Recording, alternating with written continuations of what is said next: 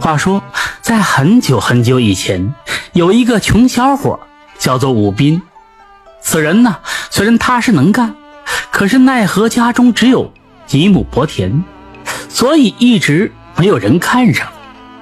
况且武斌的上边还有两个年迈的老人，也就是他爸他妈，所以更是让人无人问津。武斌的父母看着儿子一直成不了家，这心里啊也不是个滋味有这么一天，武斌的父母将他叫到身边，就说：“斌儿啊，我俩心中明白，自己呢就是个拖油瓶子，要不你别管我俩了，你呀赶紧趁着年轻自己找个媳妇儿吧。”武斌一听啊，连忙摆手说。父亲、母亲，莫要胡说！我就算一辈子不娶妻，也不可能丢下你二人不管呢。以后这种话千万不要再说了。老两口心中知道自己的孩子是个孝子，可是这样下去，岂不是要耽误孩子一辈子吗？不过，这又有啥法子呢？这日子不知不觉的又过了些。这天，武斌呢前往父母的房中去叫他们吃饭，可当他进去之后，一下子就呆在了原地，一动都不能动。咋回事呢？原来父母房中呢，父母不见了，但是出现了两头大水牛。武斌愣了半天，看看这两头大水牛，怎么看怎么觉得他们的眼神啊有点熟悉。于是，朝着两头水牛就说道：“你们，你们莫不是我的父母亲？如果你们真是他们所变化，就请点三下头好吗？”吴斌说完，就站在原地，紧张的搓着手。就在这时，只见两头水牛忽然呢，都人性化的各自点了三下头。哎，这武斌的心里……这个难受，顿时是流下了眼泪，抱着两头水牛啊，这不停的哭泣着。从那以后，武斌每一次去地里干活，这两头水牛也不用牵着，自己都会跟上来。每一次他去阻拦，可是拗不过他们，无奈之下只好带上他。而更加神奇的是，这两头水牛到地里之后。第一时间就去干活，从来不需要武斌驱赶和操心，而且每次都是干到精疲力尽呢，他们才会休息。只有武斌呢，则是在他们干完活之后，细心的照顾他们。在武斌和两头水牛的辛勤劳作之下，他们家的日子渐渐变得富裕起来。这媒婆都主动给他介绍媳妇儿。不久之后呢？他就跟一个叫做莲儿的姑娘成婚了。婚后呢，武斌买了几头强壮的这大水牛。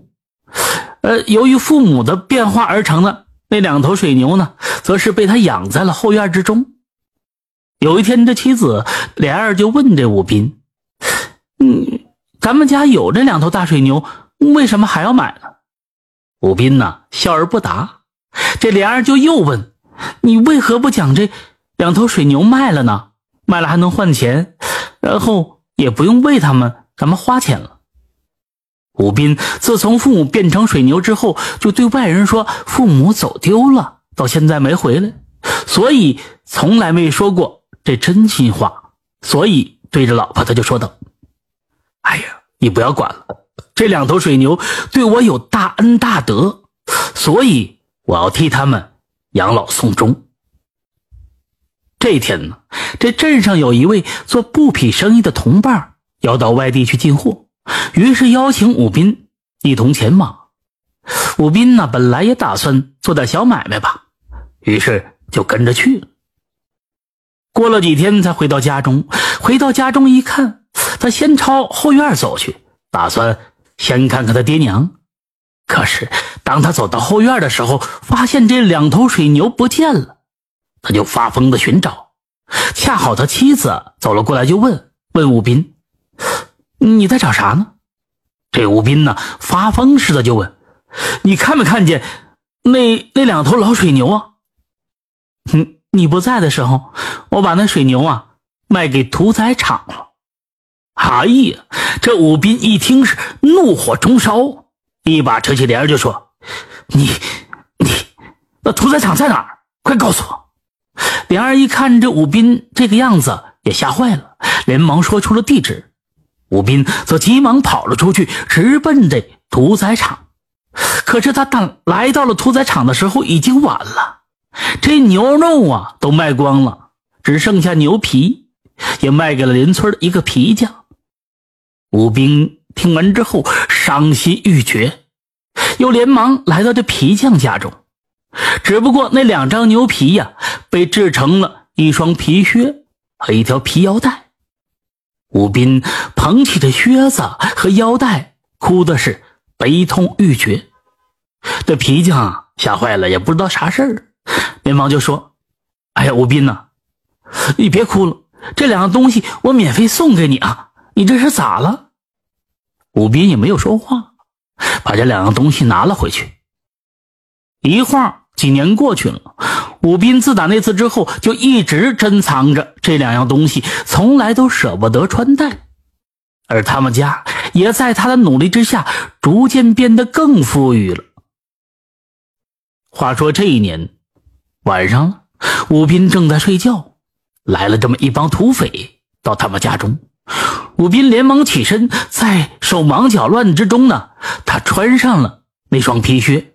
就在他准备把这腰带呢绑在腰间的时候，这些土匪进来之后呢，他们抓起这武斌手中的腰带，用腰带把他的双手绑了起来，之后呢，带着他就离开了。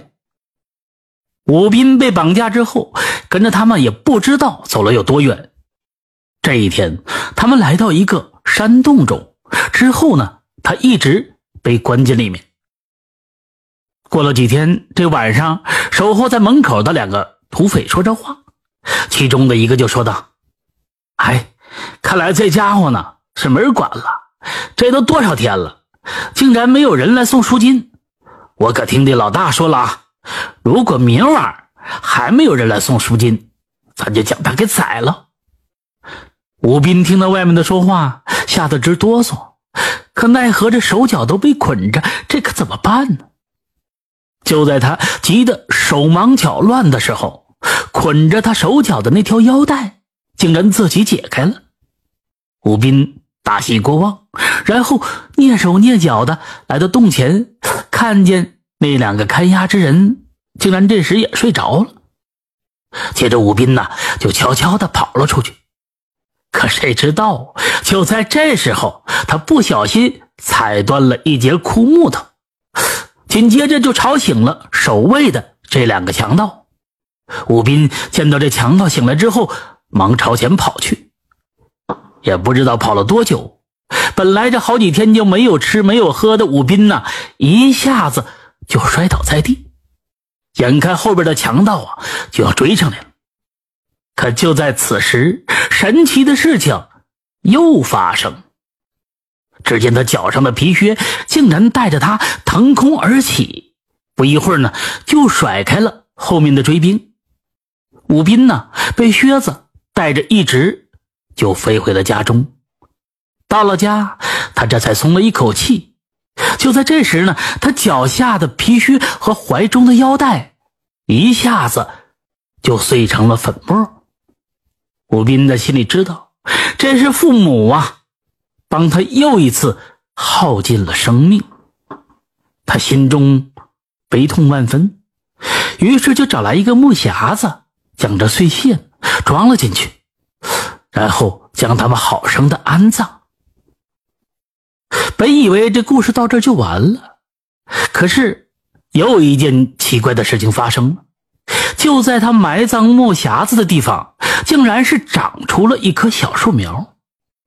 谁也不认识这棵小树苗究竟是啥品种，而且更为奇怪的是，居然呢，随着小树苗的逐渐长高，竟然在它的枝干上开出了一个大大的树洞。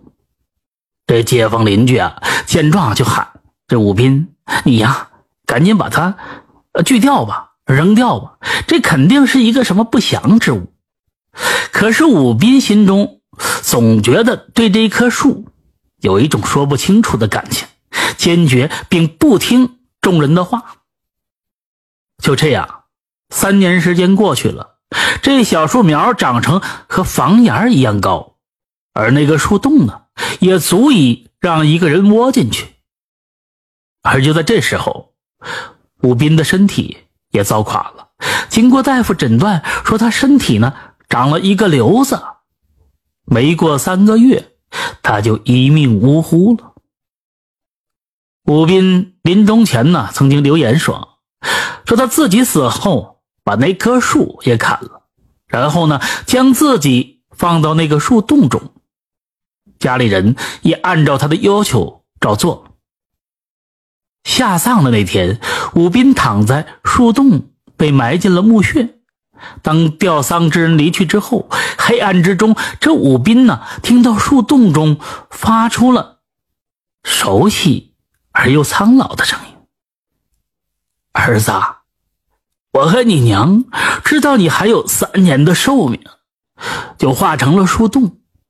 现在好了，你好好的在爹娘的怀抱中安睡吧。”武斌听完，嘴角。露出了笑容，眼睛淌出了泪水，长长的吐出了最后的一口气。唉，世间最大的父母恩情，是我们最难忘的，是我们每个子女都应该记住的。所以说，每个当子女的人都要好好孝顺自己的父母，不要等了自己父母没了之后再想孝顺。那就来不及了。感谢收听名城故事会，喜欢听故事的朋友，那就点个关注吧。